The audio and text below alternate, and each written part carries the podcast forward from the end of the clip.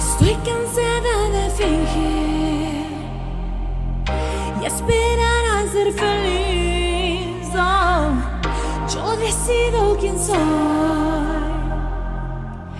Yo decido con quién voy. Son las siete del viernes, es hora de brillar. Voy tarde en mi fiesta, es hora de bailar. Hoy celebro mi verdad.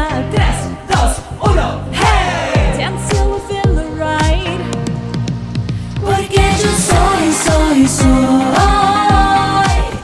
Luz y color, amor es amor. Porque soy más, más, más, mucho más. Más especial, amar es amar. Porque yo soy, soy, soy, soy. Porque yo soy, soy, soy, soy. Hoy yo decido amar, amarme de verdad.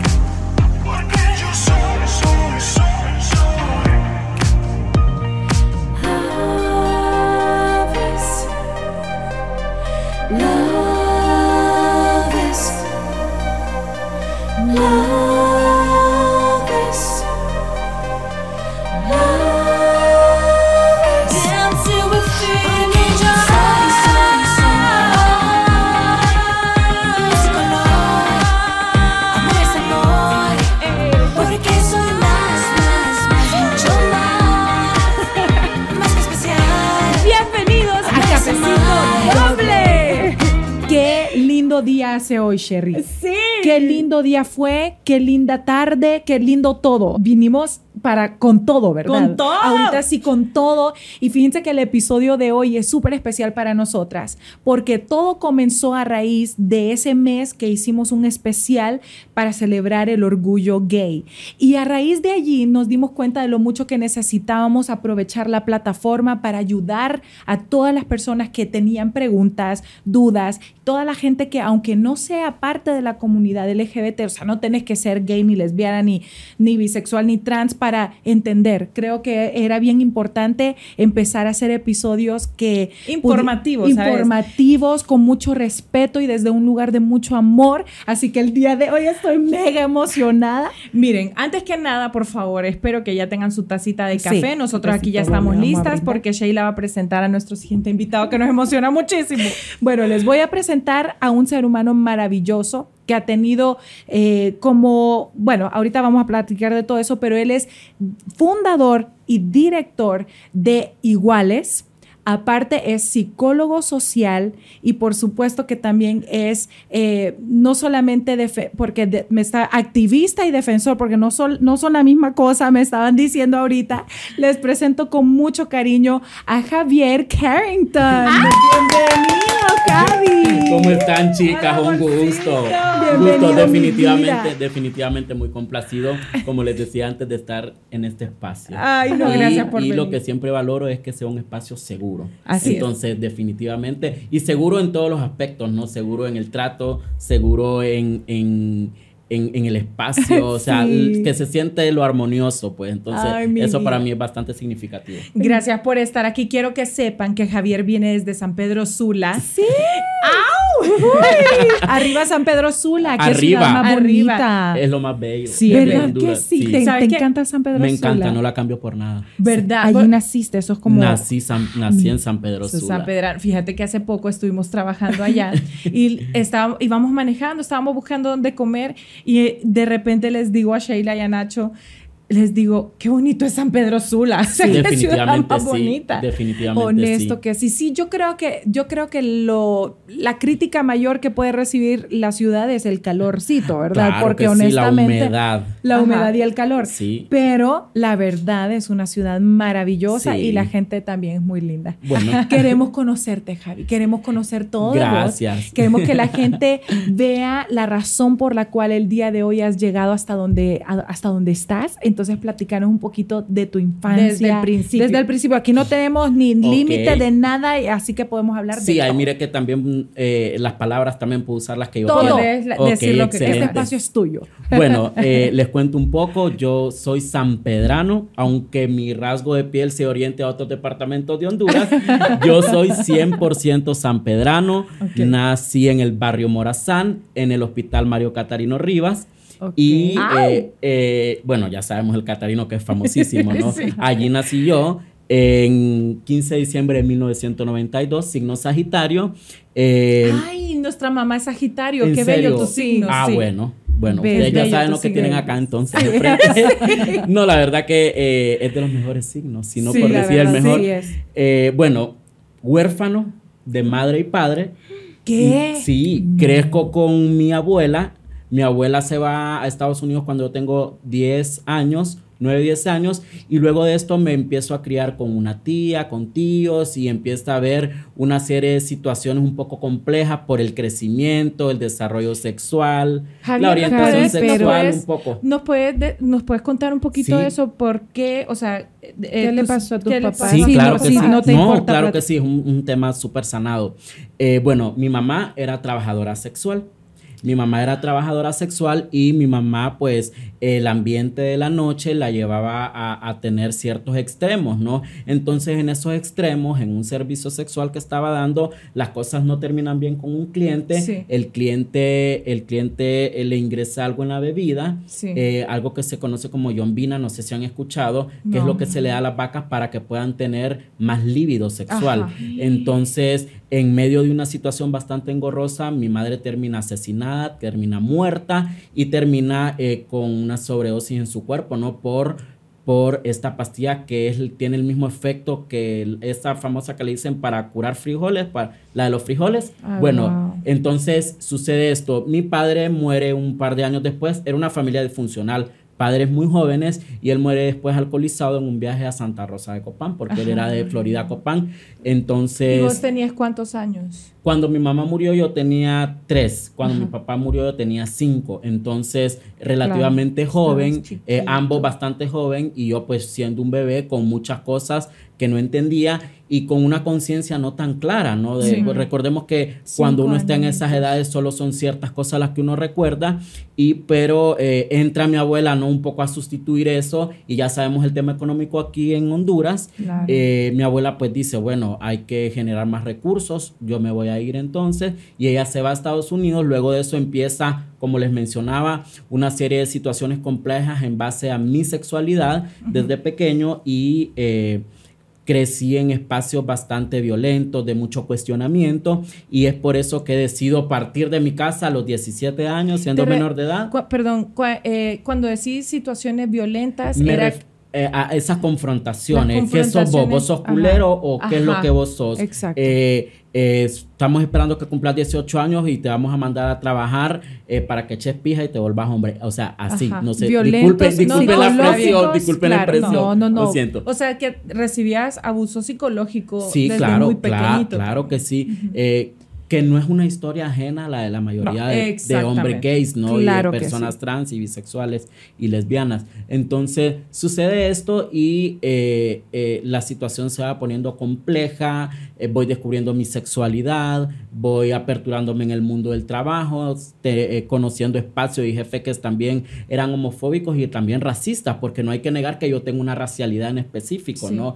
Es, es como se le dice mayormente afrodescendiente eh, o aquí en Honduras que les decimos mulatos, ¿no? Ajá. Entonces, ¿saben dónde viene la palabra mulato? No. Fíjate De que la no. mezcla del burro y de la mula. Entonces, del, del- de la exacto, entonces por eso se asocia con un mestizaje. Y en Mesoamérica se quedó diciendo el término mulato.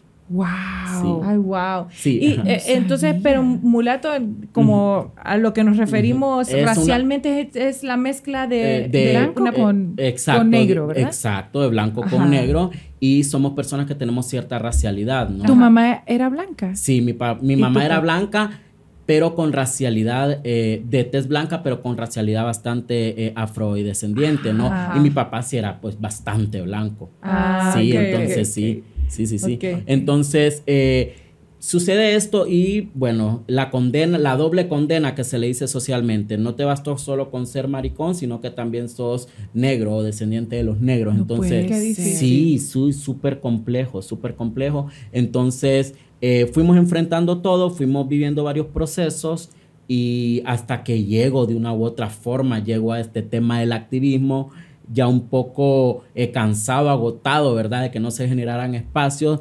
y, y un poco también proyectando mi historia de vida, ¿no? En base a la violencia y, y- y situaciones que viví por mi orientación sexual, por mi color de piel, por las decisiones que tuve que tomar para escapar de esos espacios de violencia. Y es así como eh, empiezo en el marco de la pandemia, que ya sabemos que la pandemia a todos nos dio un proceso de introspección pues Sí. bastante fuerte y ahí es donde yo empiezo con un grupo de personas, ¿no? Empezamos a gestionar. Les cuento cómo empezó iguales, aprovecho. Por Sí. favor, que por Ok, favor. eh, les traje algo, chicas. Ah, Les traje algo antes de pasar a lo de iguales. Ok, Sí, ok, sí. ¿se los doy? Sí, sí, verdad, qué claro que sí. bello. Bueno, véanlo, gracias. véanlo y eh, tómenlo como una armadura. A ver. Ok. Javi, qué bello sos. A Ay, no puede ser, qué bello. Ustedes miren. Ay, no puede ser. Que por cierto, iguales. Miren, Ay, sí. Dice iguales, porque todos somos iguales. Sí. cerra aquí por. Ay, wow. Me voy a poner. Véanlo. Ay, y wow, eh, bueno, se los ¡Qué traje con mucho aprecio, con mucho cariño y como aliadas, ¿no? Como, claro que somos aliadas. Como aliadas de, de nosotros que, Me que históricamente hemos estado ahí, que ustedes han estado aquí para nosotros. Cerra porfa aquí. Sí, se oye algo en el monitor, ahorita es otra. Ok. Wow. Eh, gracias, Javi. Sabes que me encanta el color también.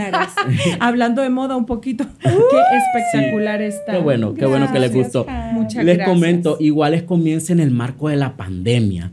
Se viene la pandemia eh, eh, a nivel mundial, ¿verdad? Ya sabemos esta crisis sanitaria que viene, que nos invade y luego de, de esto, pues queda en visibilidad todas las carencias que nosotros tenemos como población LGTBIQ como una de las 12 poblaciones vulnerables, eh, estamos expuestos nuevamente a, a la, a la invisibilidad de nuestros derechos, ¿no? Para Exacto. mí, creo que Sí, por si acaso. sí, gracias. O por si lloramos, nada. No, no, no. Sí, Oye. entonces en pandemia, perdón, en pandemia nosotros eh, quedamos expuestos, ¿no? No, no, se están visibilizando nuestros derechos, el Estado no nos está dando prioridad, nuestras trabajadoras sexuales no pueden salir a trabajar por la pandemia y si salen el toque de queda y, y- y- y, bueno, empezamos y yo le dije a un grupo de personas, bueno, empecemos con el ciberactivismo. Ajá. Como soy psicólogo de profesión, como ustedes bien lo dijeron, Sí. empezamos a dar estos acompañamientos a través de Instagram y de Ajá. Facebook, a dar mensajes de cuido, a dar este acompañamiento psicoemocional para que nuestras personas LGTBIQ no se sintieran solos, pues ya sabemos que la conectividad en tiempo de pandemia fue una gran herramienta, ¿no? Que si se supo utilizar, esta herramienta pues nos acompañó de manera bastante positiva. Sí, no total. bastando eso, luego de esto se vienen los huracanes. Sí, qué horror. Ajá, como que si no hubiera Ay, sido sí, suficiente. como que si no hubiese sido de- suficiente, se vienen Sí. los huracanes. Las personas LGTBIQ como uno de nuestros derechos básicos, que es el tema de la vivienda, es uno de los derechos que más nos cuesta acceder por el tema de que nadie nos quiere alquilar, porque somos maricones, lesbianas, trans, nos toca vivir en zonas que son bastante, eh, lo que se ha dicho históricamente, marginalizadas, ¿no? Sí. Entonces, en estas zonas marginalizadas, en San Pedro Sula, hay, hay concentradas bastantes personas LGTBIQ y todas han- habían sido afectadas, una gran cantidad. Nos empiezan a llegar solicitudes de Instagram.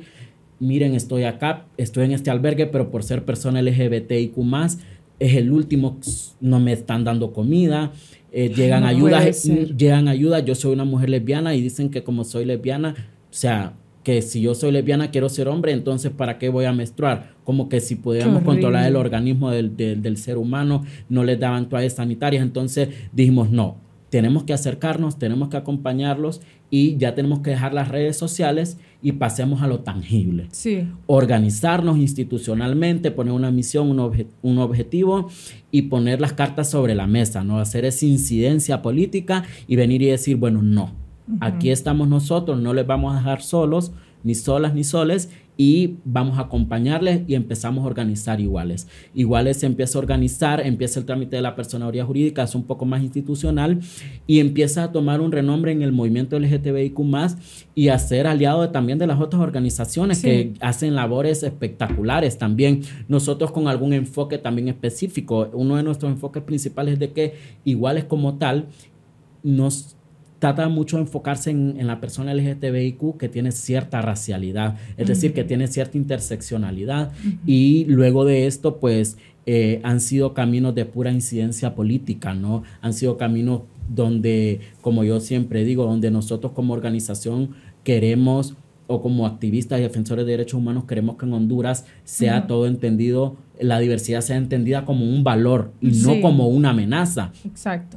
Fíjate que, que- precisamente por eso existen espacios como este. O sea, a nivel mundial se, ha- se han abierto muchos canales informativos. Hay podcasts, hay gente hablando en sus redes, como decimos, como tu asociación, o sea, como el- el- eh, todos estos grupos de personas activistas que están saliendo a las calles y están informando, que al final de eso se trata porque muchas personas sí tienen, no vamos a decir, eh, eh, no nos vamos a enfocar en eso, pero sí hay mucho odio, ¿verdad? Hay mucho hate, hay ciber, Claro. ciber hate. Sí, claro. Eh, hay un montón de gente que se dedica a destruir, pero también hay otro montón de gente que no tiene información, no, no tiene la educación y por eso es importante abrir estos espacios Claro. para que entendamos.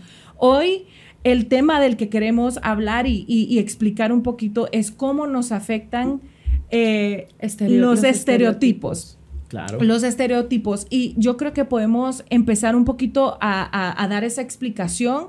Y ya luego tengo algunas preguntas para Javier, porque antes de empezar el podcast estábamos hablando y, y me doy cuenta que yo también cometo muchos errores al hablar o digo cosas que, pero... Y todos, todos todos, ajá. decimos Claro. cosas que está y, y eso pasa en todos los temas. No sé si se han fijado con el tema de la lactancia materna, con el con temas de ese tipo o como estabas hablando vos Javi raciales. Ujú. Todos cometemos constantemente errores y es parte de la ignorancia y y es importante que tengamos el interés de aprender, porque Claro. de eso se trata. No nacemos sabiendo, no vivimos en, una, en un país eh, que socialmente o culturalmente nos enseña, entonces esto es bien importante, este tipo de conversaciones. Ok, entonces empecemos con lo básico, los estereotipos. O sea, ¿qué, qué debemos entender nosotros?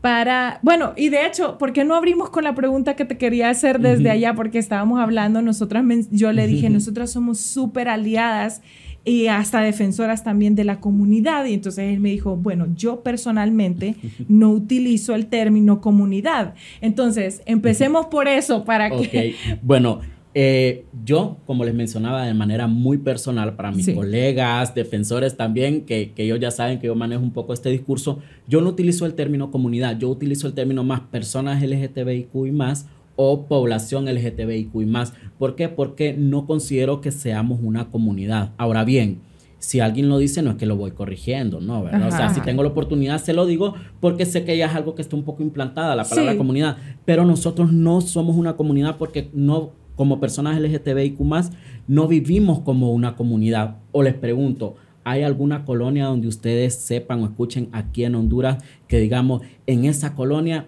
viven solo personas LGTBIQ en esa colonia viven 500 residentes LGTBIQ y en esa colonia hay un hospital, Ajá. hay enfermeras, hay escuelas para personas LGTBIQ más, sí, sí. restaurantes, no. O sea, No. todo está dividido y separado. Esto ocurre mucho en Madrid, en México, si hay En ciertos Estados lugares, Unidos, en, en Estados, Unidos, Unidos. en, en California es. En California. en California, también. en Florida, En San Francisco podemos hay una decir comunidad que es, exacto, muy e- grande. es una comunidad. Tenés Por ejemplo, si hablamos eh, de New Orleans, ahí hay una comunidad de hondureños. Porque todos radican en el mismo sector. Ajá. Entonces nos- yo considero que nosotros no vivimos en comunidad. Aquí, porque por lo menos. Aquí, por lo menos Ajá. en Honduras. ¿Por qué? Porque estamos dispersos en varios sectores geográficamente, eh, no todos trabajamos siempre en los mismos lugares. Entonces, yo por esa parte, yo no le llamo comunidad porque todavía no vivimos en comunidad. Ok, y bueno, creo yo entonces, que entendiendo, no es que está mal. no la- es que esté el- mal, pero yo no lo utilizo. claro, Ahora ya. bien, si en su momento llegáramos a vivir en comunidad, creo que tampoco sería tan saludable, porque sería como que nos estuviéramos sectorizando. Si lo vemos con ese trasfondo, Entiendo es como que que, nos estaríamos un poco también sectorizando y lo importante es que como personas LGTBIQ podamos vivir libres en cualquier espacio. Exacto. Entonces, eso es lo que yo opino y lo que yo lo digo desde, desde mi conocimiento y desde lo que yo analizo, ¿no? Ajá. Javi, ¿cuál sentís vos que es el peor estereotipo que se le puede adjuntar a alguien? O sea, que como se pueden referir a alguien. El peor de todos. O sea, Bueno, decir que ya estoy harta, harto, har- arte de esto. Bueno, yo creo que el primer estereotipo que como individuos nosotros implantamos en alguien es el tema del físico. O sea, es el, es el estereotipo. Y las personas que generalmente son más eh, violentadas en ese aspecto son las personas con eh, sobrepeso. O sea, inicialmente son las personas, o sea, hay personas que tienen sobrepeso, pero no es porque quizás coman, sino por una condición de salud. 100%. Eh, hay- nosotras somos sí. una de esas. Nosotras somos Eh, víctimas de eso también. Bueno, mucho bueno, el tema de los estereotipos, o sea, cómo a veces violentamos a una persona sin saber que eh, el cuerpo es un instrumento de, de convivencia consigo mismo. En el caso de ustedes o el mío, que es una herramienta, bueno, para todos es una herramienta de trabajo, pero por ejemplo, eh, para ustedes es una herramienta de trabajo. Sí. Eh, eh, eh, eh, es algo completamente delicado, algo, algo, hay, hay terrenos donde nosotros como humanos no debemos de meternos y tenemos que ser prudentes, tenemos que ser cuidadosos con Porque eso. nadie sabe, lo- o sea, la vida que, de esa persona. Nadie Exacto. sabe lo- por lo que está atravesando, las cosas, sus batallas. Exacto. Nadie lo sabe. Ah, las Es muy ansiedades. importante y tener esa saben quién, a quién también genera mucha violencia y quienes también hacen réplica mucho de esto, los médicos. ¿Saben por qué? Porque si una persona eh, con sobrepeso o con obesidad, que es una enfermedad, va, a veces ni siquiera lo quieren revisar. Tal vez la persona va, va, no sé, por una conjuntivitis y ya esta persona le va a decir, no, es que estás intoxicado porque te comiste una hamburguesa, porque lo está asumiendo porque le ve sobrepeso. Solo es un Sí, ejemplo. Entonces, hay personas que, que no quieren, es como nosotros las personas LGTBIQ más, cuando vamos a chequearnos por una migraña X o Y cosa, todo lo asocian al VIH. Entonces, esa- son Fíjate que te, estereotipos. te voy a contar algo sobre, sobre eso que acabas de decir del, del sobrepeso y todo. Todo el mundo, aquí todo el mundo conoce a mi mamá. Mi mamá es una mujer hermosa, gordita, llena de amor. Yo le digo mi bodoquito. Ella, eh, recuerdo perfecto una vez que estábamos en un show o algo así y el público se nos estaba acercando, nos querían saludar y mi mamá, como estaba con nosotras, ¿Logró ella se escuchar estaba- algo? No. Ah, ¿Ella escuchó algo que les dijeron? No. No, no, no. No. Ella, Peor nosotros- que eso, Peor. porque Ok. hubiera sido mejor eso. Sí, hubiera sido mejor. Fíjate que estábamos eh, eh, saludando a la gente, ya el público se quería acercar, entonces había gente de la organización que estaba como controlando eso.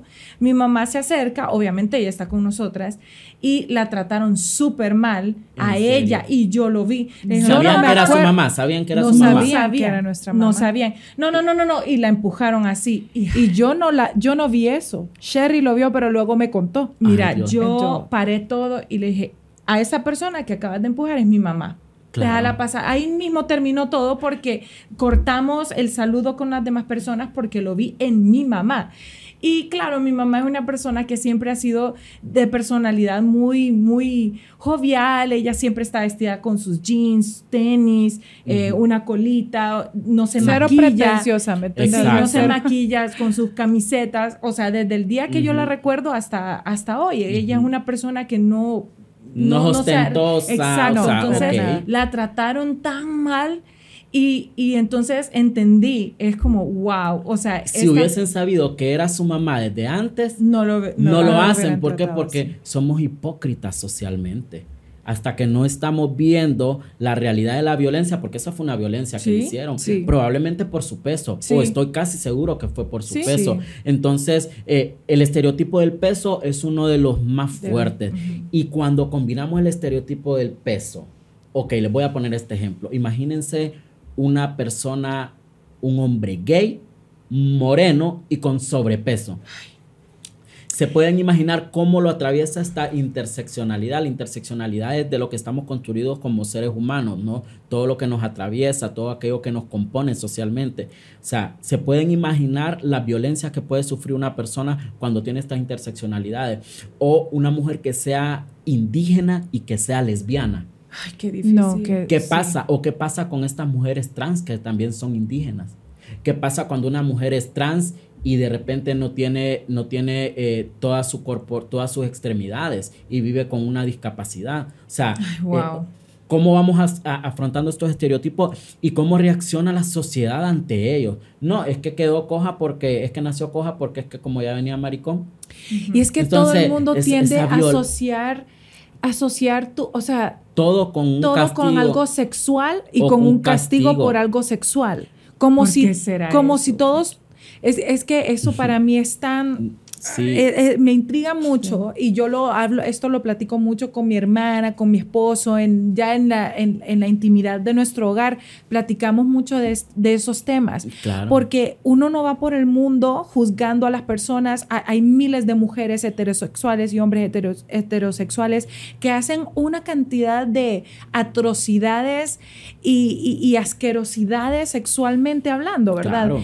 Y yo digo, pero nadie los está criticando solo porque son heterosexuales. Claro que sí. ¿Por qué no sé? ¿Por qué tiene que asociar todo el mundo específicamente cómo te trata por tu orientación sexual? Sí. ¿Por qué es tan importante si nadie le va preguntando en el mundo a nadie, oíme, ¿cómo son tus genitales? ¿Cómo se ven? O sea. ¿Qué importa? Aparte- o sea, ¿qué te gusta? A nadie le importa. Aparte, uno Claro. no se presenta tampoco, no sé, porque Claro. en el Exacto. mundo heterosexual, por ejemplo, no decir como, hola, mucho gusto, soy Sherry y, Y soy, soy heterosexual. heterosexual. Nadie dice así. Exacto. Nadie tiene, Entonces, ¿por qué es importante? que un gay Porque- diga, hola, soy, no sé? Y Y, siempre- pasa mucho con las figuras públicas, porque por ejemplo, casualmente yo hoy venía escuchando otro podcast de una mexicana que luego se los comparto. Eh, ella mencionaba, estoy cansada de que estemos hablando de salir del closet. Nosotros como población tampoco sigamos replicando el tema de que ya eh, Carlos Rivera salió del closet. Ricky Martin salió del closet. Ya no hablemos de salir del closet. Es violento hablar de salir del closet. Las personas no tenemos que salir de ningún lado. Porque desde pequeños nos han encerrado en esa jaula de, de- de violencia. Y no, no hablemos de salir del closet. Vivamos nuestra vida de manera normal. Es que también, ¿sabes qué pasa, Javi, con eso? Que eh, siento que todo lo que no entendés en tu mundo, lo tendés a, a criticar, a señalar. Es decir, si vos no lo 100%. entendés en tu mente, si nunca lo has visto, por eso pasaba mucho. Voy a, voy a poner un ejemplo de otra cosa para que usted, nada que ver con la música, por decirte algo. ¿Cuánta gente ha criticado tanto la música que hace Rosalía? Rosalía, o sea, se acaba de ganar una cantidad de Grammys ridícula por su disco, uno de los discos más criticados en el mundo de la música y también como los fans de ella. Cuando sacó ese disco, la gente la criticó tanto. ¿Por ¿Está qué hablando de creen? Motomami o De? Motomami, Ah, del- pero porque no lo entendían, porque si no lo entendés en tu mente, si no suena a algo que ya, ya reconoces en tu mente, entonces no me gusta. Y los tiempos cambian, te voy a decir, porque, por ejemplo, nosotras, en la, la primera vez que vivimos en México, tratando de encontrar, de firmar una disquera y eso, nos decían, es que tienen que sonar todo igual. O sea, si ustedes van a cantar merengue, todo, el disco tiene que ser de merengue. Si ustedes van a cantar pop, el disco tiene que, ser pop. Si ustedes van, y etcétera. Entonces ahora viene un artista como Rosalía que se tira un, un perreo y se tira un merengue y una bachata con un gringo a propósito. Y como hizo lo que se le roncó la gana, se está ganando todos los Grammys del mundo. Pero ¿qué necesitabas? A una persona que normalizara lo que no era normal o aceptado eh, para los eso- demás. Sí, e- es que eso es lo que pasa, de que, de que la sociedad construye también este estereotipo y nosotros también en su determinado momento formamos parte. Es por eso que tenemos que estar en una constante deconstrucción. Bueno, lo hablaba contigo, lo hablaba correcto. contigo, o sea, constantemente hay que desconstruirnos. O sea, lo que antes decíamos como chiste, ya no lo podemos replicar como chiste. No. Lo que mencionaba Sí. e- e- este tipo de, de- de- de cosas, bueno, pasa con, con la, con la mujer en general, con todo tipo de mujer. Eh, ya cociné, ya me puedo casar. Es cierto. O sea, vamos replicando esta violencia, sexismo, ¿sí? ajá. Sí, o, o- o- o cuando vamos a un partido de fútbol, que- ajá. partido de fútbol, el grito homófobo, que sucede en la mayoría. Eh, y si el portero, si el portero le echan un golazo al equipo contrario, empieza la barra, como convergemos que eh, eh, el, el estadio, los estadios son, son espacios machistas. Sí. Son espacios machistas. Yo, le estaba, yo te estaba contando porque quiero, quiero comentar esto porque sí es cierto lo que estás hablando. Que no lo llego a decir, pero está a punto Ah, de sí, decirlo. Sí, sí, sí. Termina y ya les voy a contar Sí. la anécdota. si un futbolista comete un error o no hizo lo que el público esperaba que tenía que hacer, el espectador te esperaba que tenía que hacer, o el portero recibe un golazo del equipo contrario y la, la barra está brava, que empiezan a decir el grito homófobo.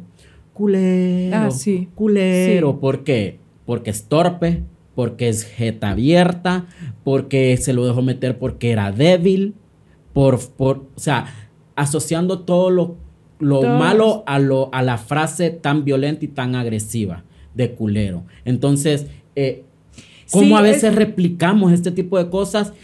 Y estoy casi seguro se que probablemente algún, algún hombre heterose- eh, homosexual que le guste el fútbol, porque también hay, probablemente haya estado en ese espacio. Entonces, a Y veces, sabes ¿cómo que eso normalizamos? es algo que ir al estadio van un montón de niños. Sí. Y aprenden eso. Y de Sí, ahí yo, yo- Exacto. mira, de esa una vez que fuimos a ver un partido con Sheila y con Eh, Nacho eh, al Estadio Azteca, que es impresionante. Eh, recuerdo, fíjate que solo la cantaron allí y nunca se me olvidó esa canción. Y decía, que lo vayan a ver, que lo vayan a ver. Ese no es un portero, es una puta de cabaret. Imagínate, Nunca se me olvidó esa qué canción. violento, pero lo qué estaba, misógino. pero lo estaba cantando el estadio completo. ¿No te acuerdas? de- a mí nunca se me olvidó esa canción y yo no había visto eso nunca porque fue Oh. prácticamente uno de los pocos partidos violento. que yo he visto en vivo. O no te acuerdas cuando iban a cuando había un jugador que iba a tirar a, a la, a la portería, entonces el público le decía ah, Ah, eso sí me acuerdo. Y cuando le pegaba, puto, que es el maricón Sí. de México. Sí, sí, o, sí, sí, o- sí, sí. sí, la verdad que, o sea, ¿cómo replicamos? Eh, también hablaba, ah, te mencioné algo, creo, ya, ya, ya se me pasó. será del sexismo de, de- como de la parte de las mujeres Sí, también. Claro, la misoginia y eh, cómo asociamos todo, ¿no? O sea, si, si ven a un hombre gay afeminado, eh, eh, ahí viene este mariposón, ahí viene este culero, ahí viene eh, eh, eh, esta flor. Entonces, si lo juzgan porque, si nos juzgan porque somos afeminados, entonces ellos están atacando la feminidad. Y la feminidad por naturaleza pertenece a la mujer. Entonces, si vemos el ataque homofóbico, viene con misoginia. Sí. Porque, Wow. todo, porque todo se asocia a la debilidad. Entonces, Están va- indicando como que la mujer O es so- débil, la mujer es... Fíjate Exacto, que o sea, hay que analizar los trasfondos. O Sí. las putas y los, solo las putas y los culeros se resienten.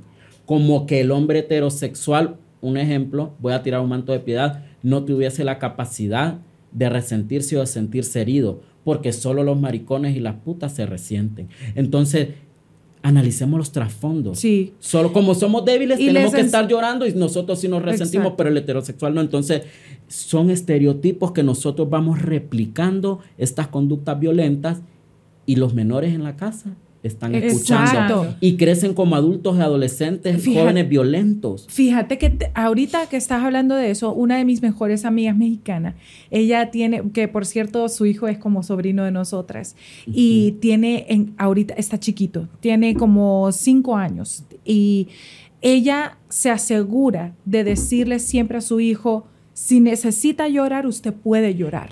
Usted puede Me llorar. encanta, ¿Cómo le vas a hacer? Aquí te digo como Te psicólogo, el hombre, el hombre, bueno, aquí estamos hablando de todo un poco, Sí, de eso se trata, sí, esta de es una ensalada de información.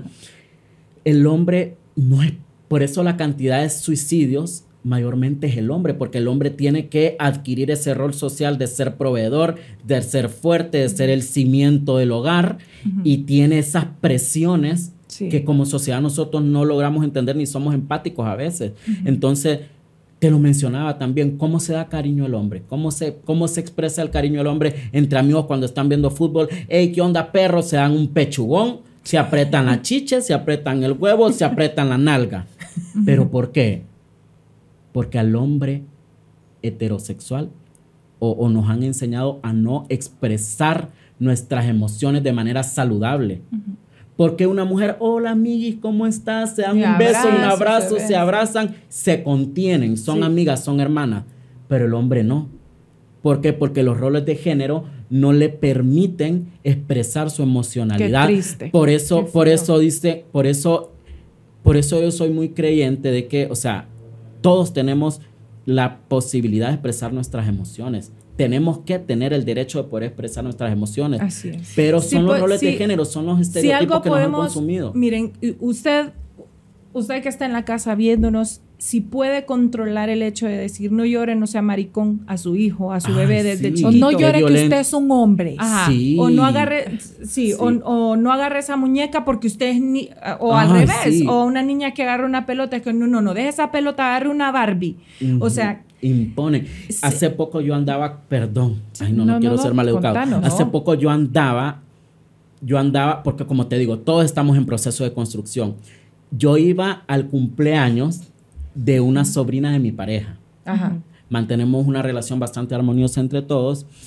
Y cuando nos fuimos a una casa comercial a Ajá. comprar el regalo, y veo yo que viene para regalarle a una niña de cuatro años con una muñeca que viene con una estufa, con una licuadora, con un par de huevos y viene con otro peluche que trae el peluche, trae los niños, trae el pamper, trae la caquita, trae las toallas húmedas. Ajá. Entonces desde pequeño nosotros imponemos esos Tienes roles, ¿no? toda la razón. O sea, como inconscientemente, y yo le dije, no, esto no lo vamos a llevar. Nos fuimos a otra marca, a otra marca, y casualmente vi que esta marca tenía una nueva diversidad de muñecas.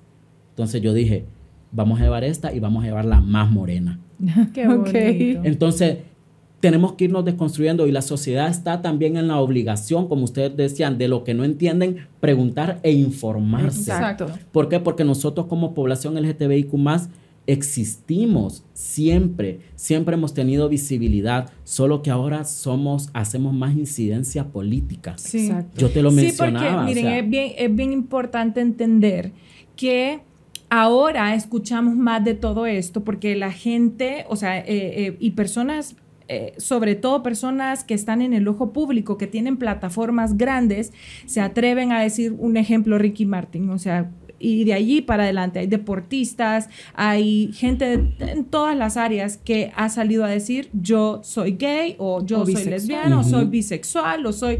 Entonces ahora, gracias a las redes sociales y a todos estos espacios, Claro. hay más gente diciéndolo.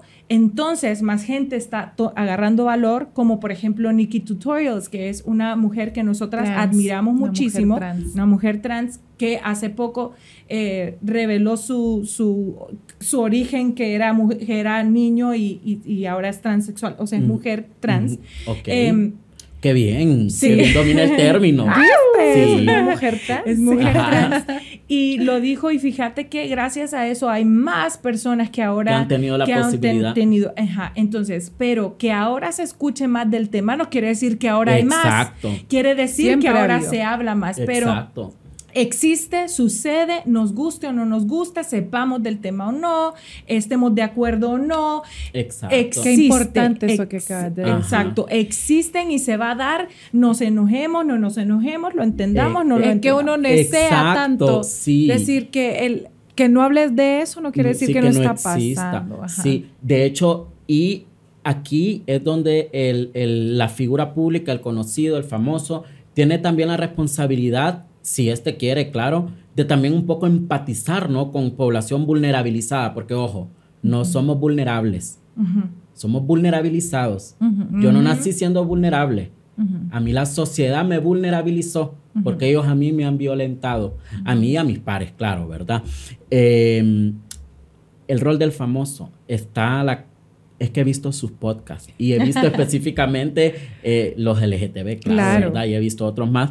Pero hablaste de Kiara o de Karina. ¿Quién Sí. habló? Eh, que sí. el rol protagónico que juega en el acompañamiento de una infancia LGTB, porque Sí, por sí. más que ustedes quieran negarlo, señores, las infancias LGTB existen. Claro Claro que que sí. Yo siempre he sido un Eso maricón. creo que fue con Víctor, O sea, creo, siempre es- ¿verdad? si- las infancias LGTB Sí. existen, existen en todos los espacios, siempre hemos existido. Y qué lindo el caso de ella, específicamente, de lo que pasó con acompañó a ella. su, a su hijo a para su que hijo. se convirtiera, a su, A su hija, hija, ¿verdad? Hija. Es, Hija y pasó a ser un, un- sí, Sí, es un niño sí. trans. o es ya es un joven ya es o un joven adolescente. trans. O sea, Ajá. el rol, el acompañamiento, mamá, ajá, exacto. claro. Eh, normalizar también estas conductas saludables. Te digo algo, Javi, que detrás de cada persona de nosotros, detrás de un heterosexual, de un bisexual, de un, de un gay, de una lesbiana, de un trans, detrás de cada uno de nosotros hay, una, hay un papá, hay una mamá, hay abuelos, hay hermanos, hay sobrinos, primos, etc.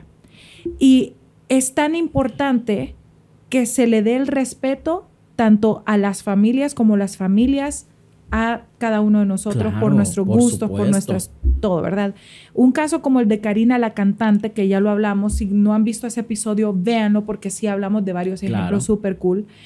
Y realmente la- la- el rol que tuvo ella como mamá, co- como acompañante del proceso de su hijo trans, creo que le cambió la perspectiva a un montón de familias que se lo quedaban callados, que estaban viendo eso en su propio en su propio hogar y no hacían nada al respecto por temor a ser juzgados, porque muchas familias prefieren Volvemos callárselo, estereotipos. ajá, para no ser juzgados en vez de ayudar a su hijo o el hija. estereotipo violento que se ejercen en los barrios y colonias, las comunidades. Eh, es que le salió maricón y el padre se siente fracasado como tal. Sí, siente que su labor quedó menoscabada. Siente, ¿qué hice yo? ¿Qué estoy pagando? ¿Por Como que si ¿Por fuera qué me tuvo que claro. salir a mí esta marimacha? ¿Por qué me tuvo que salir maricón? ¿Por qué quiere eh, eh, retar a Dios y se va a hacer una persona trans? Y- Con el estereotipo también de, de- de- de- de mantener esas familias que históricamente mamá, papá, niño, niña, y, y no, no le damos la apertura ¿no? a, que, a que la familia pues eh, hayan distintos tipos de familia. Y, y- y en esto, bueno, hemos hablado un poco de todo, pero me gustaría también un poco enfocarme en, en qué recibe la sociedad de nosotros o en qué escenario también nos ponen. Bueno, yo siempre les he mencionado, o sea, yo a todos mis pares, yo admiro, por ejemplo, yo no soy bueno en la decoración. O sea, soy un desastre. Yo veo este, este estudio, yo digo, wow. O sea, independientemente, o sea, yo digo, wow, pero cuando nosotros hablamos de personas LGTB, tenemos que saber que existe una diversidad de habilidades. Uy, sí. Que somos muy creativos, claro Sí. que sí. Que somos organizados también, que somos responsables también. Pero la sociedad trata siempre de enmarcarnos en algo. Sí, es que casi todas las So cosas gay, que a mí lo primero que me dijo una tía fue, so gay, imagino que te vas a sacar la ceja y vas a querer estudiar belleza. ¿Qué es eso? Un estereotipo. Sí. Que no, que ojo, Que no, está- no no- está no está mal. si eso es lo que te gusta, No está mal pero si es lo ¿por que te gusta, si es lo que te gusta. Pero ¿por qué tengo yo que apegarme a, a ponerme donde la sociedad quiere que yo esté? Sí. Porque yo no voy a debatir contra el sistema. Exacto. Ajá. Porque no puedo ser un escritor. Ajá. Porque no puedo ser futbolista. Exacto. Así es. porque no puedo, porque no puedo ser eh, chef, cocinero, porque no puedo ser político, porque no Fíjate puedo ser presidente, músico, en- camarógrafo. En todas las áreas les voy a comentar que en, eh, en el área, yo viví muchos años, no específicamente en Miami, iba a la universidad en Miami, pero donde yo me establecí para vivir es Fort Lauderdale. Y cerca de allí hay una comunidad, eh, el área se llama así, se llama Wilton Manors, para todos los, para todos los, los de Florida que conocen Wilton Manors, un saludo enorme. Eh, me impresionó tanto la primera vez que fui. Me llevó mi amigo, el- el- eh, que es uno de mis mejores amigos, se llama Rodney, de Jamaica. Él es eh, heterosexual, pero un día me dice, te quiero llevar a comer a un restaurante que de comida deliciosa. Vamos a ir. Entonces, cuando iba entrando a la- a la- al área, yo le digo, qué lindo aquí, ¿a dónde estamos? Y me dice, se llama Wilton Manors y es la comunidad gay de esta área de Fort Lauderdale. La limpieza absoluta Impecable. y todos los negocios, todos los negocios son gay owner. O sea que todos los dueños son, pertenecen a, a- a- a la comunidad gay. y entramos al restaurante que era Sushi and Thai y me impresionó tan, miren, fue tan lindo. Eh, todas las mesas estaban llenas de parejas eh, o eran lesbianas o parejas gay o parejas así o en grupos, pero todos emparejados con su diversidad, ajá, con su Ujú. Como diversidad dos mamás con, con sus, sus hijos. dos hijos o dos papás. Con... Señores, eh, oye, me- mira, me impresioné tanto, hasta me da escalofrío en la piel porque en ese momento dije, ok, aquí hay un lugar de dentistas, a la par hay 10 restaurantes de diferentes cosas y luego está la tiendita y luego está, y luego fashion y todo era... Entonces, volviendo a lo que vos decís, no, es, no estaba lleno de salones de belleza, no estaba lleno de, no, había de todo. Exacto. Y fue tan hermoso verlos vivir. Te voy a decir qué es lo que se me quedó marcado y por qué me impresionó tanto, porque fue hermoso vi- ver vivir a toda esa gente en libertad. Exacto. Que En ojo, libertad. que miren de que yo también eso es algo que cuestiono mucho. Bueno, igual lo voy a decir, porque esto- estoy, en un espacio de confianza. Por es. supuesto. Mi deseo es, Javier, siempre hablo por mí, es que no existan discotecas LGBT, porque tenemos derecho, el derecho a la recreación libre a las personas LGBT.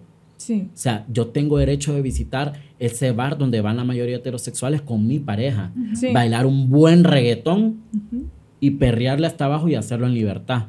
Claro, estamos trabajando para Ya ello. hasta abajo voy a hacerlo en sea, libertad. Me encantó eso. Sí, exacto. O sea, tengo que, tener, tengo que tener esa posibilidad, ¿no? Por supuesto. El derecho a la recreación. Por supuesto. Entonces, e- eso es algo, eso es algo por lo que estamos trabajando. Y eh, volvemos a los estereotipos, no solo por ser una persona LGBTQ o sea, yo voy a un establecimiento de salud y solo por eso yo no necesito que se estén peleando por bien quién me pone la jeringa, porque piensa ella o él que yo tengo VIH. Ujú. O sea, Qué horror. no, ¿Has no- sentido eso? ¿Vos has sentido no, eso? yo no, directamente no. pero te lo han comentado. Pero he ido a otro tipo de médicos y, y- y yo no puedo ir con un fuego en la boca porque ya piensan que es un herpes sexual. Ajá. O sea, entonces vivimos en, una, vivimos en una sociedad donde, o sea, si yo tengo tres días de calentura, porque en realidad tengo calentura, ya piensan que es un diagnóstico positivo. Entonces, creo que es, tenemos que aprender a cuidar y no estereotipar, no vivir con ese estigma de que porque esta persona tiene esta orientación sexual, eh, tiene que tener este padecimiento o tiene que tener esta conducta. A ver, eh, hace poco me encantó algo que decía, no todas las personas LGBT somos iguales. No. No. O sea, no, no todos tenemos la conducta. O sea, yo soy muy distinto a, mi- a mis otros colegas que han estado anteriormente. Todos actuamos de manera distinta. Todos tenemos posturas distintas. ¿ok? No, y recordar- O, o- o- o esta violencia, perdón. Sí. O esta violencia que, ay, tengo un amigo gay, ¿quieres que te lo presente? a ver, es una realidad también. Hay gays que no nos queremos unos a otros, pero es un tema de piel, es un tema de afinidad. Es un te- eh, no, como, no es algo hay, personal. como hay mujeres que no se soportan y no tienen nada que ver con no la sexualidad. Exacto, y no tiene absolutamente nada que ver.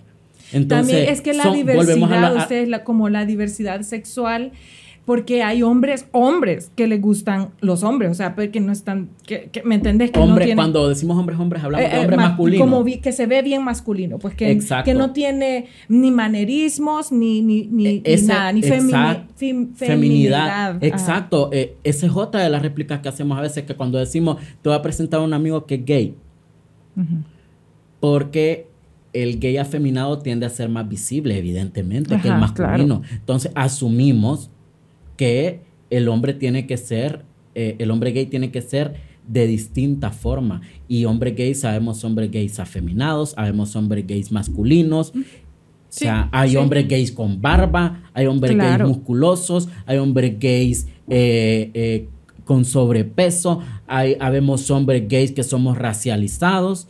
Entonces, Sí, mucha, mucha exacto, diversidad. no, no Te tenemos quiero- por qué caer en esa, en esa, en esa, en esos roles, Sí. ¿no? Te quiero hacer una pregunta. Sí, claro. Es un poco, eh, eh, no completamente desviado del tema, pero creo que es importante, siempre lo preguntamos y a medida que nos vamos, que nos van contestando, vamos entendiendo un poco más.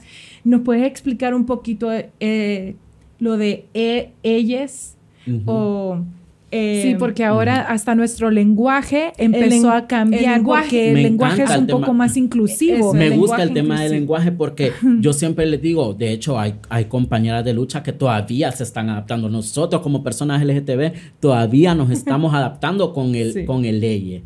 ¿Por qué? Porque sabemos que hay nuevas diversidades, hay nuevas corporalidades y están las Todas, personas no binarias todes. y todes. Pero es un tema de que nos vamos adaptando. A ver, si alguien solo dice buenos días a todos y, a todas y todos, o sea, yo no lo voy a satanizar por eso, ni lo voy a, ni lo voy a, a- a acribillar, no. O sea, sé que es un proceso de lenguaje de construcción también. Así como pasamos del, del celular C115, pasamos a estas computadoras digitales, asimismo pasamos también eh, de la radio, los programas de televisión, a espacios como este, como el podcast, asimismo también evolucionó el vocabulario también. Por supuesto. Entonces, si nosotros no estamos dispuestos a dar, un, a dar el siguiente paso, nos vamos a quedar. Como vos decías, la diversidad siempre ha existido, vamos evolucionando y si vos no querés adaptarte, lastimosamente vas a quedar afuera, pero vas a quedar afuera por tu resistencia. exacto. Fíjate por tu que hay- resistencia. Hay algo bien importante de lo que hablábamos antes con, con vos, antes de empezar el episodio, y es que una de las cosas más importantes que podemos hacer es dejar huella en esta vida. Nos vamos a morir, todos nos vamos claro. a morir, pero si tenemos una causa y la empezamos, posiblemente no lleguemos a ver el resultado de esa batalla, o sea, tal vez no veamos esa victoria, pero debemos ser conscientes que podemos ser piezas claves para el desarrollo de esa de, de esa lucha. Entonces, hay personas como vos, como Víctor o, o Néstor que hemos tenido aquí, que son de las personas que salen a la calle a poner la cara. Se requiere tanto valor ustedes para luchar por una causa y, y- y uno prácticamente se pone allí y, y no sabe lo que le van a tirar encima, pero el valor que requiere y la huella que estás dejando es importante porque vienen más generaciones que necesitan de este tipo de movimientos. Y mientras más unión hay, mejor es. Entonces, eh, como les digo, aquí este es un espacio de mucho respeto. Claro, No siempre estamos de acuerdo con todo lo que escuchamos. Nos- claro. no, eso nunca va a suceder, pero es importante informarnos y escuchar estas cosas y, y empezar a y apren- aprender a ser respetuosos de las ideas y- Claro, y, y- y posturas y de los posturas de los demás. demás. Pues que estamos hablando todo el tiempo, Javi, desde que empezamos a hacer estos episodios. eh, la intención era esa, que supieran que es importante tener un criterio de una persona no en base a tu orientación sexual, pero sí platicar como iguales, como, como justo está el, el nombre de, de la, de, la, de la asociación, que somos iguales, o sea, tu integridad, tus, tu- eh, tu moral, tu forma de expresarte, tu educación, ¿sabes? Estoy platicando con una persona tan inteligente y nos ha tocado recibir aquí a personas con un corazón tan grande, tan noble, que ayudan a tantas personas mucho más de lo que cualquier otra persona. eh, que, que- que nos dedicamos a estas Ujú. cosas, ¿verdad? Para nosotras también ha sido un despertar tener este podcast y ayudar a la gente a través de estas conversaciones. A veces hay que mirar un poco al lado para conocer también las realidades, ¿no? Sí. Porque a veces, a veces como seres humanos eh, estamos metidos en una burbuja. Sí, Antes sí. de yo empezar mi activismo y mi defensoría, yo conocía cero la realidad de mis compañeras trans. Y siendo una persona LGBTQ más. O sea, qué importante es ver a tu alrededor. ¿Qué Sí. pasa con esas personas LGTBIQ más que se van emigrando a Estados Unidos? Las desventajas que tienen.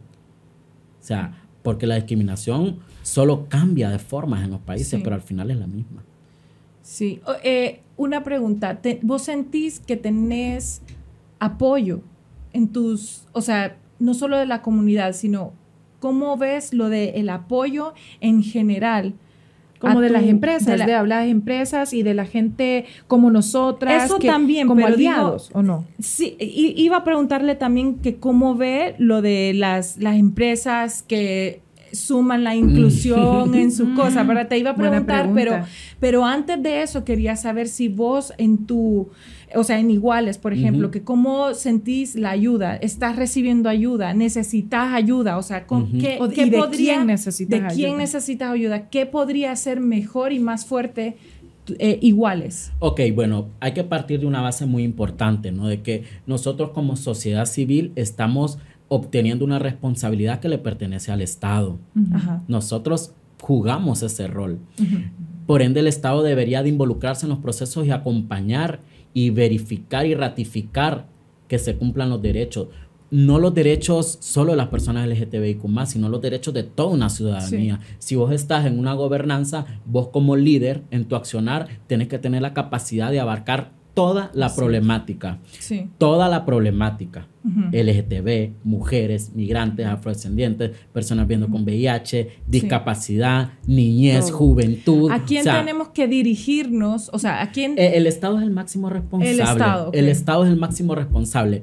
Pero en el camino aparecen aliados, aliadas y aliadas también. Eh, con el tema de las empresas yo tengo un poco de resistencia. Vuelvo y digo lo mismo, ¿verdad? No quiero que algunos colegas... hablo por Javier. Sí. Tenemos que tener mucho cuidado porque viene Adidas y cuando empieza el Pride, viene y pone, eh, y pone eh, la banderita en Instagram, viene el Levi's y pone la banderita en Instagram, viene Tommy Hilfiger y pone la banderita en Instagram. Pero ¿qué tengo que hacer yo como activista y defensor de derechos humanos antes de juzgar esta actitud de, de mercadeo? Asegurarme si la política de inclusión la tienen estas la empresas. empresa, O sea, si tienen empleados. LGTBIQ Sí. si ellos están respetando las identidades de género, porque nos prestamos muchísimo, o sea, del 2015 para acá, el famoso Love is Love, o sea, ha venido, a- o sea, ha, ha- ha tenido un, un despertar en la mercadotecnia bastante fuerte y es por eso que nosotros tenemos que tener mucho cuidado con la utilización de nuestra lucha. Tenemos que tener mucho cuidado y saber diferenciar quiénes solo nos quieren para visibilizar, porque ah, imagino que ha de decir vodka absoluto. Bueno, desde el primero de junio hasta el 30 lanzamos esta botellita con estos colores y hasta el 30 y ahí acaba. Existen esas marcas. Fíjate que yo vi un Sí. documental en Netflix que no recuerdo el nombre, pero sí era sobre Abercrombie and Fitch. Sí, Ah, yo lo vi, lo también, viste, ok, también. Buenísimo. Recuerdo que el desenlace de eso sí fue legalmente Mente. incluir leyes en donde tenías que emplear a personas eh, LGBT, Sí. QI más. Eh, y entonces creo que cuando, eh, cuando hay causas así y se desarrolla en eso, creo que vale muchísimo la pena Claro. porque entonces sí ya vemos un poquito más de igualdad de condición, que esto Claro. podría ser, eh, como hablábamos antes, puede ser a- también hablar de mujeres y hombres, hablar de LGBTQI Ujú. más, mujeres, hombres, lo que sea, que haya más inclusión en trabajos y todo eso. Claro Entonces, si, sí. si una campaña viene acompañada que realmente su, o sea, si, su raíz de eso es no, nosotros somos una Ujú. compañía que somos, o sea, Tenemos eh, una política de género, o- tenemos una política ajá. de inclusión, les damos son- todos los correcto. beneficios, les damos todos los beneficios y no estoy en contra de que las marcas se involucren. Sí, porque aparte de eso, solo sin.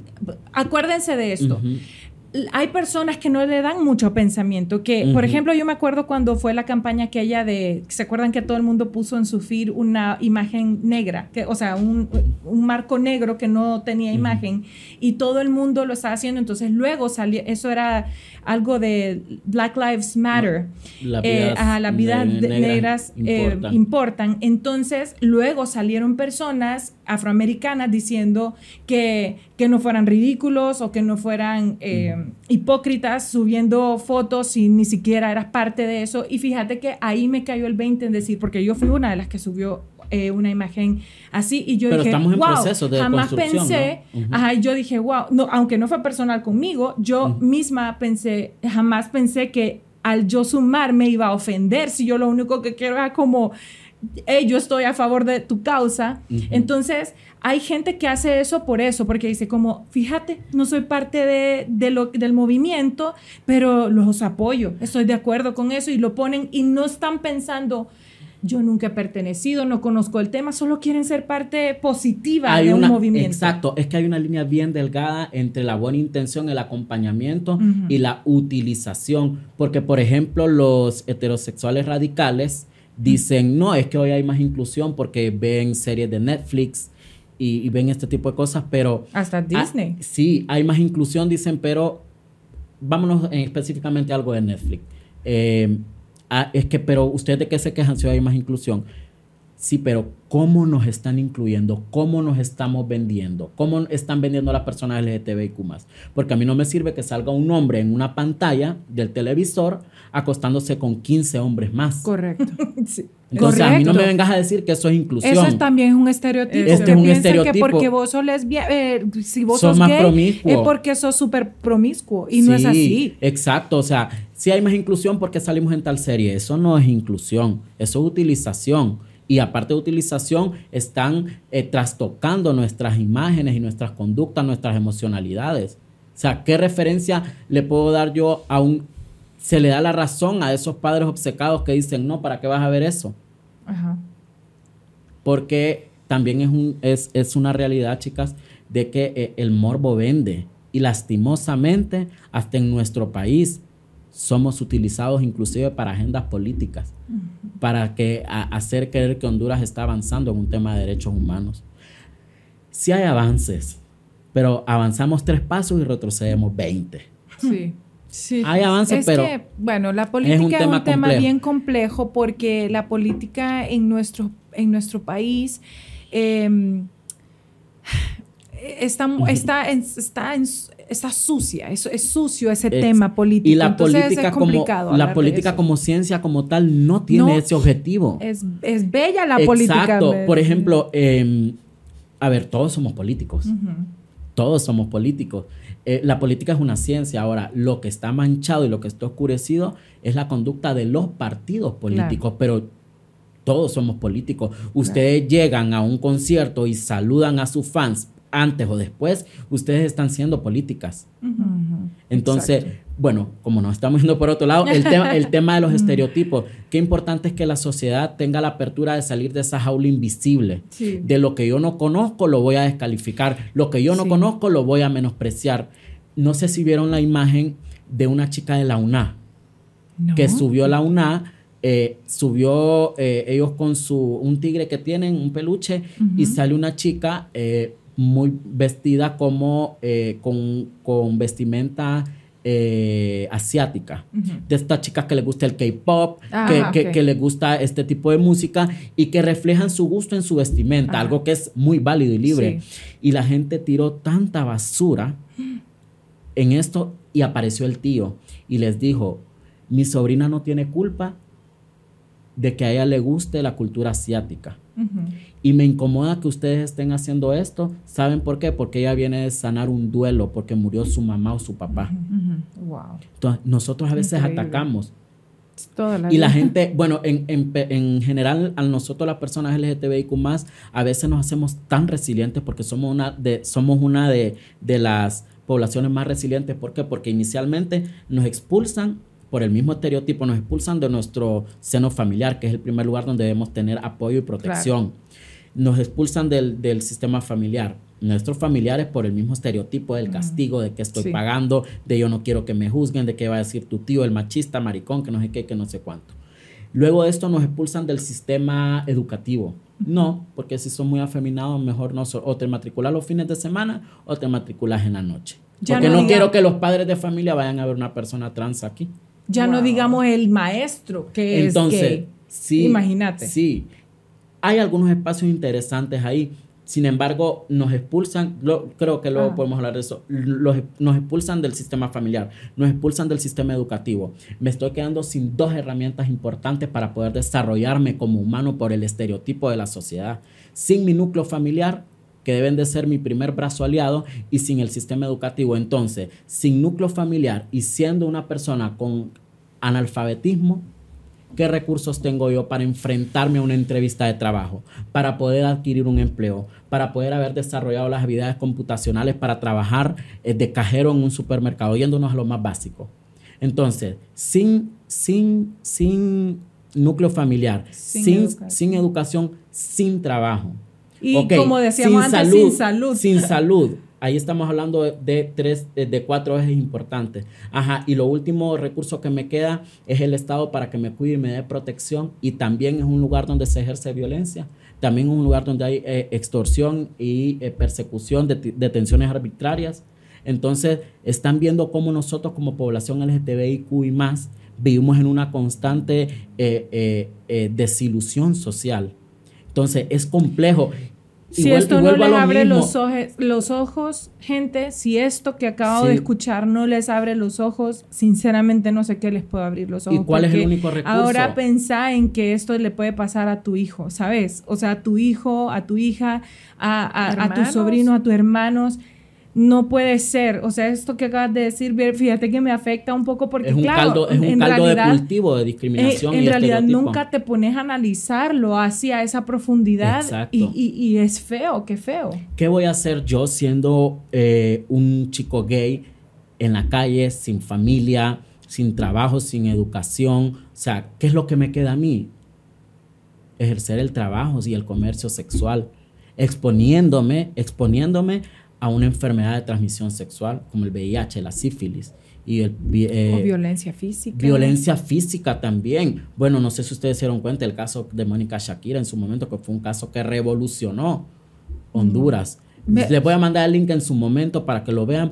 ¿Por qué? Porque Mónica Shakira de día eh, eh, era un chico que, que vendía dulces, vendedor ambulante, y en la noche le agrede un policía, lo- la violenta de una forma tan atroz y, y cuando la policía, de, perdón, la, la agrede el cliente y cuando la policía tenía que acercarse a separar, lo que hace más bien es sumarse a la agresión. Entonces, eh, es, es sumamente complejo. Y según la Organización Internacional del Trabajo, la OIT, en el convenio 162, dice que en base al estigma, discriminación, estereotipo y violencia que vive la persona LGTBIQ+, el trabajo sexual queda como única alternativa de supervivencia.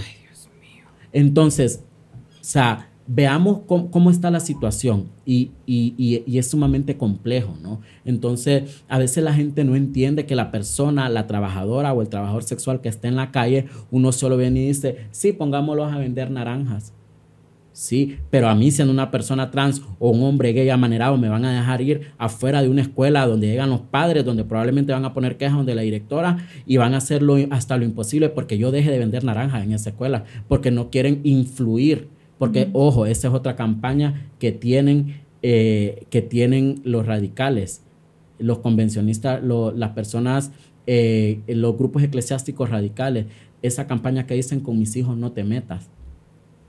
O sea, Ah, no había escuchado. esa es una eso, campaña que dice con mis hijos no te metas. Sale un arco iris, sale una sombría y sale un padre deteniendo que el arco iris no les caiga a sus hijos. Entonces, tenemos que tener mucho cuidado con, con cómo se tocan es que estos hay una temas diferencia sensibles. porque una cosa es influir Exacto. y otra cosa es ser visible, o sea, visibilizarnos, como eh, Exacto. que, que- que se nos reconozca, que se te reconozca, y otra cosa es influir porque que, que vos querrás que Ah. te reconozcan no quiere decir que vos querés implantarle a, a un niño Claro. que sea como vos. No, no, no, no. Nada Más bien yo lo que quiero es que él crezca en su libertad como heterosexual, como gay, como bisexual, lo, que él quiera. sea, pero que sin sea querer insultarte eh, cuando tenga A mí un 18 niño años. una Exacto. vez me agredió, un niño ¿Qué? de 11 años. Yo tengo 30, él me agredió a mí a los 29 eh, en las fiestas patrias. ¿En serio? Sí, vino, agarró la nieve, se le estaba derritiendo. Primero pasó como dos veces y me quedó viendo de pies a cabeza. Me quedó viendo de pies a cabeza, me escaneó. Él vio algo que probablemente en su casa no miraba, algo poco común, que algo le llamó la atención de mi vestimenta, mi, mi comportamiento, mi gesticulación, algo le llamó la atención y él regresó y lo que hizo fue tirarme la nieve en las piernas. O sea, es una violencia. Entonces, las de nuevas 11 juven- años, de obviamente 11 eso años, viene en entonces, su casa, pues. exacto, entonces nosotros tenemos que tener mucho cuidado en, en- en hacer que nuestros niños crezcan informados y saludables, Por eso les digo, nosotros como asociación iguales, nuestra lucha es que la diversidad sea entendida como un valor y no como una amenaza. Podés o no estar de acuerdo, pero vos no sos quien para limitarme a mí de mis derechos. Exacto, no es un privilegio, es un derecho. un Todos derecho. tenemos el derecho a, ver, a, a vernos Exacto. como iguales ante la sociedad. exacto. Imagínate cómo es que vos sabes que Dios nos ha dado dones a todos. Claro. Sin importar tu preferencia sexual, sin importar quién Tu sos, color, tu lo color, tu- eh, ajá, de dónde venís, o sea, tu raza, no importa. Todos tenemos dones. Eh, hace poco que estabas hablando que el servicio sexual sería la única alternativa. Imagínate cuántas personas que no tienen más opción están en eso pudiendo ser un gran abogado, pudiendo ser un gran doctor salvando vidas o pudiera ser lo que sea, porque todos tenemos esos dones implantados. O sea, tenemos por eso Son los regalos de Dios. los Ajá. regalos de Dios, por eso lo de decorar no se te da, pero, Pero pero, tengo- todo esto que estás haciendo hoy es otro que- talento, ¿me entendés? Sí, claro, y fíjense que también hay otro recurso también con los estereotipos de que y nos pasa dentro de la misma comunidad y esto lo quiero visibilizar también porque eh, generalmente eh, un gay blanco si va a una entrevista de trabajo conmigo, por ejemplo, si somos adversarios, es decir, Sí. vamos a una plaza a una entrevista de trabajo, probablemente un hombre gay, blanco, masculino, probablemente él sí tenga más posibilidades de adquirir ese puesto de trabajo que yo, que soy afeminado y que soy un hombre racializado. Sí, es que, ay. O sea, Claro. nos ponemos a pensar en eso. O sea, pongamos Por en la balanza por los estereotipos. Por ejemplo, si va una, una modelo con un estereotipo de Victoria's Secret y Ajá. es lesbiana, Sí. y si va una mujer eh, lesbiana con su cabello corto, o sea, ¿qué ¿quién va a tener más posibilidades de ocupar ese puesto de recepcionista? Probablemente la del estereotipo. ¿Por qué? Porque no se le note. Porque volvemos a lo mismo. Tratamos de imaginarnos todos de que las personas LGTB tenemos que ser de cierta manera. Si hay personas aquí LGTBIQ que yo sé que están, van a escuchar este podcast, nadie te tiene que decir cómo comportarte, nadie te tiene que decir, sos homosexual, actúa de esta manera. No hay una guía de comportamiento ni de conducta para nosotros los homosexuales, ni para las lesbianas, ni bisexuales, ni trans. Nadie te puede decir cómo comportarte, cómo accionar, porque el poderío que tenemos sobre nosotros es autónomo Exacto. y debe ser innato. Solo nosotros tenemos el control sobre nosotros mismos y los estereotipos no Y tenemos eso- que dejar que nos invadan. Y, y es que debe ser vos siempre y cuando no afecte a las otras personas. Por eso hablábamos de la diferencia entre influir y, y ser vos, ¿verdad? O sea, no es que Ujú. querés influir o cambiar a otra persona. Siempre va dentro del marco del respeto, pero sí es importante escuchar todas estas historias y aprender que hay. Que, que esa vida existe Exacto. más allá de lo que nosotros creamos porque todos estamos como en una burbuja, ¿me entiendes? Javi, ¿cómo?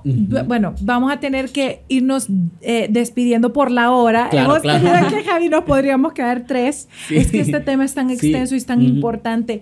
Pero antes de despedirnos, yo quisiera que le diéramos eh, algunos consejos Claro. a toda nuestra audiencia, a todas las personas a, a- a quienes podamos alcanzar. ¿Qué podemos hacer?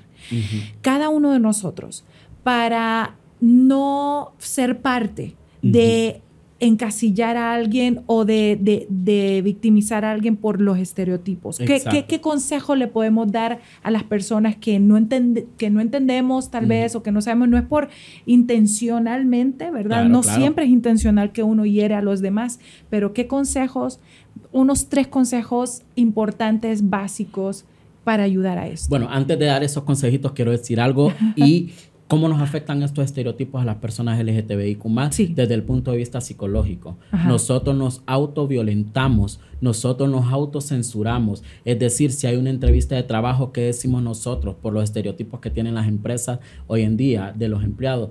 ¿Para qué voy a ir No yo a esa entrevista de trabajo si no me la van, a dar? sí. ¿Qué impacto tiene la negatividad social sobre la diversidad sexual que me hace a mí autocensurarme y no ser partícipe de un proceso de reclutamiento y selección que debería de ser amplio? Si yo- el derecho al trabajo es un derecho universal.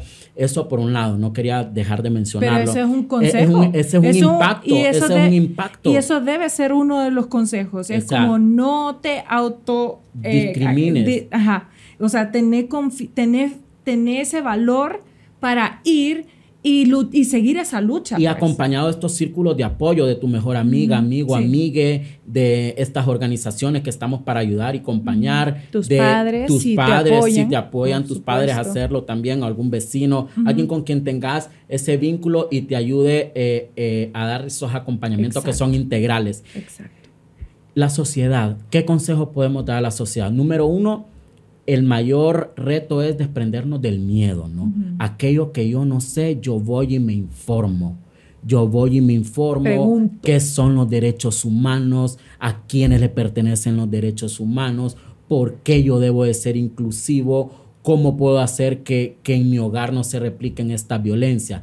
Eso por un lado. Por otro, no dejar de lado a nuestros menores en nuestros hogares acompañarlos, supervisarlos, enseñarles que la diversidad no es un pecado, no es una condena, todos somos distintos por naturaleza y la diversidad sexual solo es un- un- una gotita de esta, de, de esta escarcha de diversidad sexual, Sí. de diversidades, perdón. O sea, estamos hablando de diversidad sexual, pero de, solo es una escarcha en Sí. el tema de la diversidad, la sexual.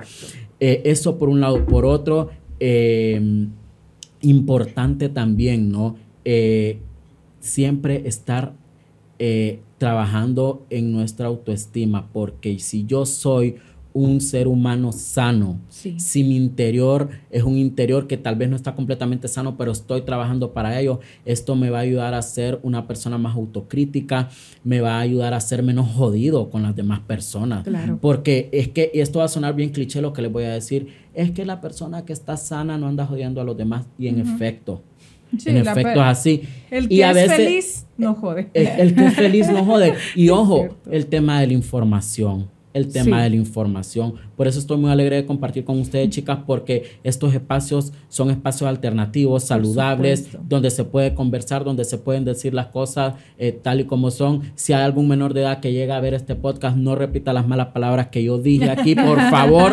No las repita porque no es lo correcto. Ya cuando usted esté adulto, ya va a ver si la repite o no, pero de momento no lo hagan.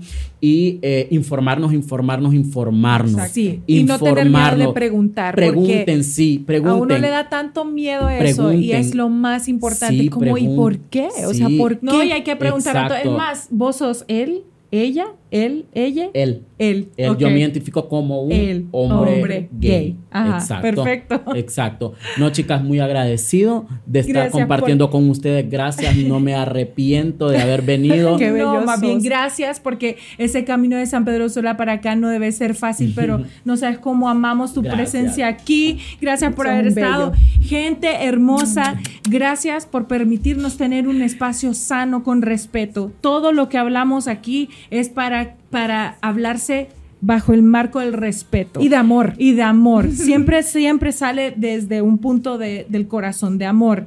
Muchas gracias. Nos vamos a despedir, pero no se olviden que el siguiente martes a las 8 de la noche seguimos con Cafecito Doble. ¡Hasta luego!